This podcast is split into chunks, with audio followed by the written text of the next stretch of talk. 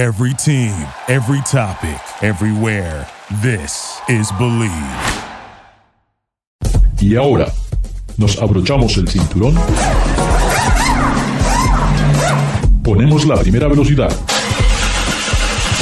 Pisamos el acelerador.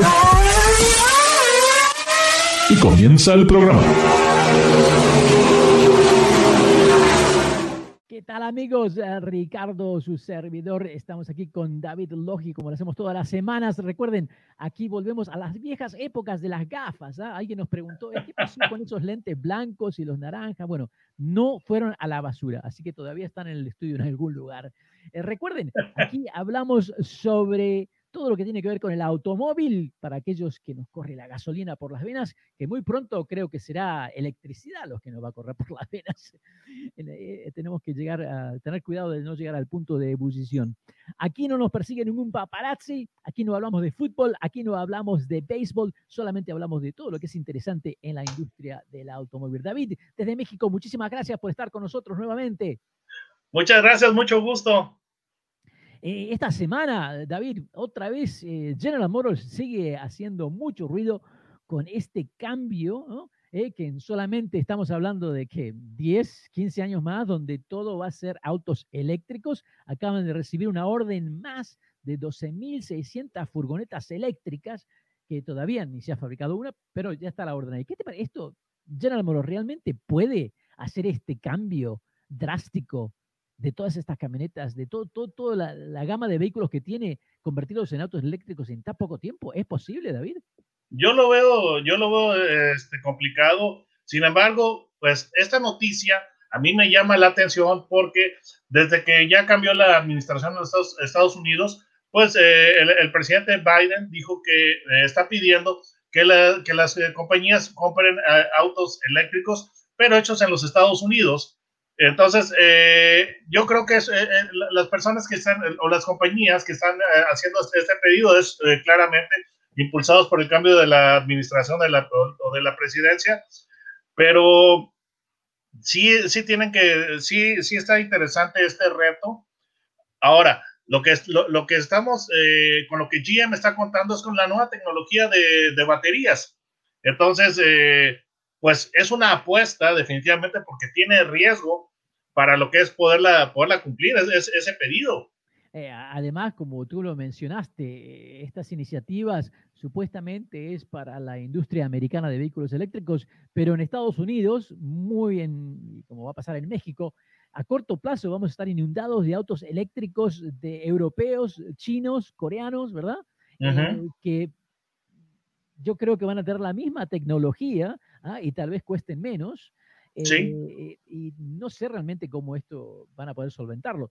Además, ya estamos teniendo un problema no solamente en los autos eléctricos. Eh, Volkswagen eh, esta semana, en estos días, también anunció que tienen problemas en tratar de asegurarse contratos de las chips para las computadoras de los automóviles, que parece que ahora hacen falta, y bueno, si, si nos hacen falta ahora para los vehículos de combustión, ¿Qué va a pasar con todos estos autos eléctricos que requieren muchas más conexiones, mucha más eh, tecnología? Esto puede ser otro problema más, David. Sí, completamente.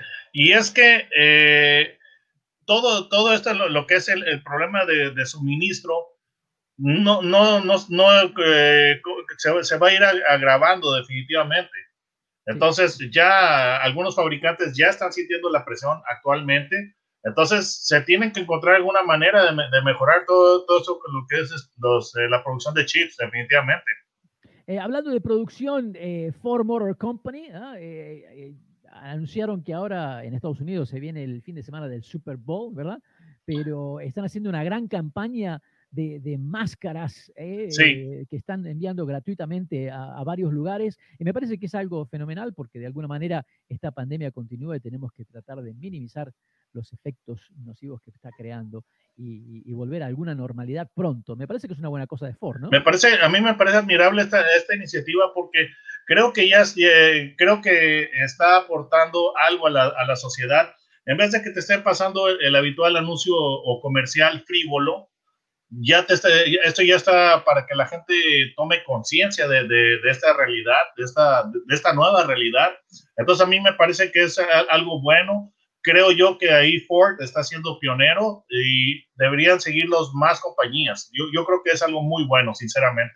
Sí, sí. Eh, y bueno, eh, se, habló en un principio, eh, ya hace un año atrás, de que varias empresas automotrices comenzaban a hacer máscaras, los respiradores, un montón de cosas que crearon noticias en ese momento, pero después como que se disipó, ¿no? bueno, Sí, completamente. Entonces, eh, eh, esa es una... Hay, hay, empresas que quieren aprovechar la notoriedad del momento para tener el nombre por allá afuera, ¿no? Sí, completamente, pero es un problema, es un problema grave. Afortunadamente ya están eh, habiendo todo, todas las campañas de, de vacunación. Pues, entonces, es, esto me parece una medida oportuna, me parece una medida responsable y creo que es una manera correcta de usar ese tiempo del Super Bowl porque pues caray, eso, eso es definitivamente prime time, hay mucha audiencia, entonces a mí me parece excelente esa idea. ¿eh? eh ya que estamos hablando de, mencionando llamados de atención, eh, nuestra empresa favorita, Tesla, ¿eh? tiene, otro, tiene otro llamado voluntario, nada más que 134.951 unidades, que todavía tienen problemas con esta pantalla fantástica que tienen en el medio del vehículo, pero Fíjate que eh, finalmente eh, aceptaron, eh, aceptaron esto porque lo que es el gobierno había estado instando que se, hiciera esto y la compañía no lo quería aceptar y finalmente ya lo aceptó. Entonces, ya cuando lo aceptas es la manera o el primer paso para resolver un problema. Pero pues, ¿quién fuera a pensar que esa, esa maravillosa pantalla que, que tanta sensación, sensación causó iba, a salir con esos problemas de procesamiento. Y es que eh, no se había utilizado una pantalla así, eso fue como que algo improvisado. Yo estuve leyendo la historia de cómo, cómo fue que se decidió poner esas pantallas y los fabricantes de pantallas eh, estaban diciendo que en un automóvil no se había utilizado algo así y que las condiciones de un automóvil son mucho más rigurosas que para usar una, una computadora en casa por la vibración, por la humedad, por el calor, polvo, etcétera. Y ahora sí, Tesla decidió hacerlo. Entonces, fue una apuesta que, que parecía muy bien en su momento, pero pues resulta que ahora, pues, le, salió mal el asunto. Y el problema es, es de que en, en estos autos, tantas funciones o la mayoría de sus funciones se basan en la pantalla, entonces vas a poner features de, de, seguridad.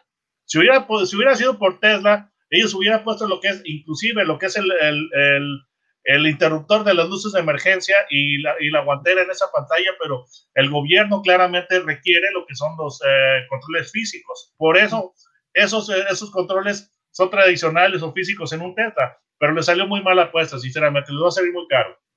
Eh, hablando de que puede salir muy caro, y ya que estamos en el tema de los eléctricos, este es algo que inevitablemente tiene que suceder porque accidentes pasan eh, a veces se complican, pero eh, el problema de que si hay un accidente con un automóvil eléctrico y se enciende, eh, bueno, esto realmente los bomberos de hoy en día alrededor del mundo no están preparados para poder extinguir el fuego de un vehículo eléctrico. Esto es algo que lamentablemente lo único que pueden hacer es dejar que se queme el auto.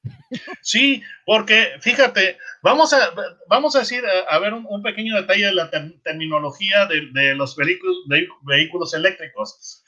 Eh, hay, eh, tú sabes, has oído the F-word, o cómo se dice the F-word en el, en el eh, lenguaje normal.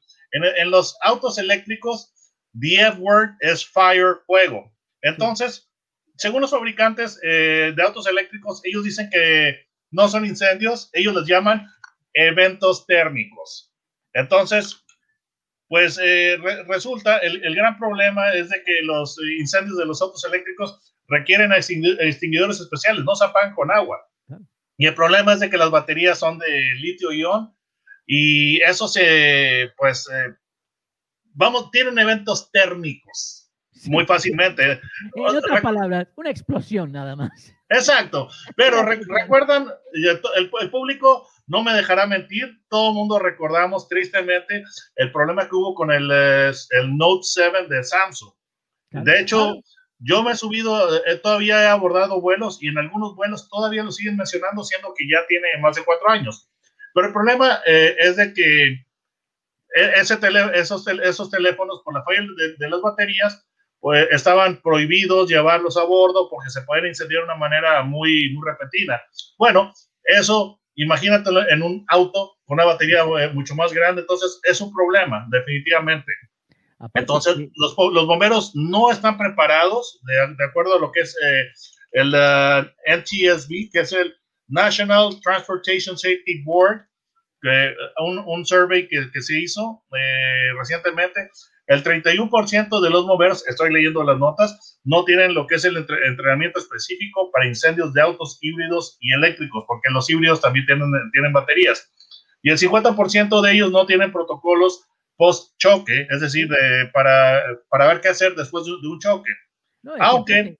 Aparte, que, David, estamos hablando de estas baterías, estamos hablando de más de 400 voltios. No es una cosa que, bueno, eh, 12 voltios, 48 voltios. No, no. No hay problema de, de, electrocución, nada. Pero cuando hablamos de más de 400 voltios, eh, ahora hay un montón de cosas en riesgo. Realmente es un problema. Y también, ¿qué pasa con uno de estos automóviles? Eh? ¿Cómo se hace el reciclaje de un automóvil que estuvo en un accidente y que se dañó la batería? Porque no en cualquier lado se puede llevar ahora. No, no, no.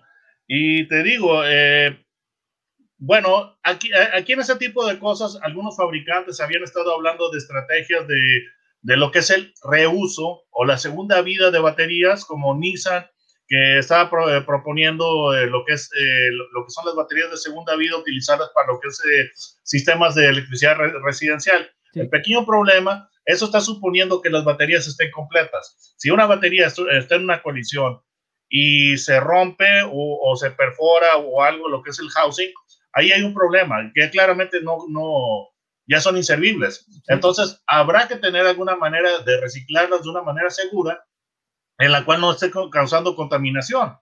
Porque no es así que simplemente lo tires en la basura. Entonces, hay, muchas, hay muchas respuestas que no se han considerado todavía. se dice que nuevas soluciones crean nuevos problemas y claramente los autos eléctricos son, eh, son ese caso, Ricardo. Amigos, amigas, no es que estemos en contra de los vehículos eléctricos. no, absolutamente no. Estamos, de acuerdo totalmente. Creemos que es algo evolucionario, algo que sí eh, nos puede ayudar en de forma transitoria a, cuál puede ser el próximo eh, modo de, trasladarnos de un lado a otro. Así que no lo tomen a mal, no estamos en contra de los vehículos eléctricos para nada, pero sí, es como todo nuevo, eh, se tienen que crear sistemas de seguridad porque no es solamente de que esto nunca va a pasar, accidentes pasan, lamentablemente, y tenemos que estar preparados.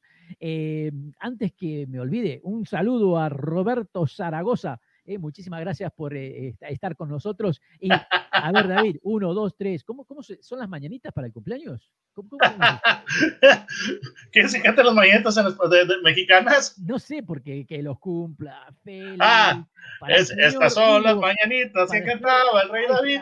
A todos los cumpleaños te las cantamos aquí, despierta.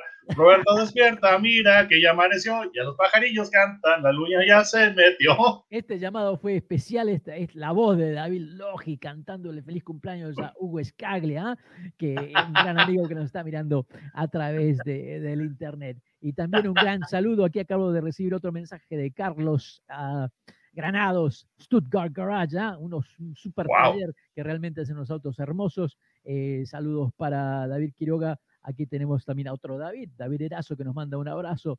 Eh, Quique Suárez, bueno, un montón de ustedes. Eh, muchísimas gracias. Estamos aquí en Garage Latino. David, Logi, Ricardo, ¿cuál es el mejor auto ah, eh, de James Bond en la historia de todas estas películas? ¿Cuál es? A ver, ya vamos a regresar y también, ¿cuál es mejor? ¿La Chevrolet Suburban o la ¿ah? Expedition. Expedition. ¿ah? Interesante, tenemos mucho de, qué hablar hoy. Eh, ya regresamos, ¿eh? ya regresamos. Gracias por participar con nosotros.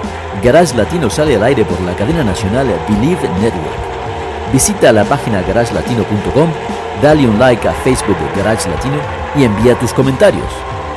Garage Latino está disponible en iHeartRadio, TuneIn, Stitcher, iTunes, Luminary y por supuesto Spotify. Así que baja el podcast y compártelo con tus amigos. Hasta la próxima. Thank you for listening to Believe. You can show support to your host by subscribing to the show and giving us a five star rating on your preferred platform. Check us out at Believe.com and search for B L E A V on YouTube.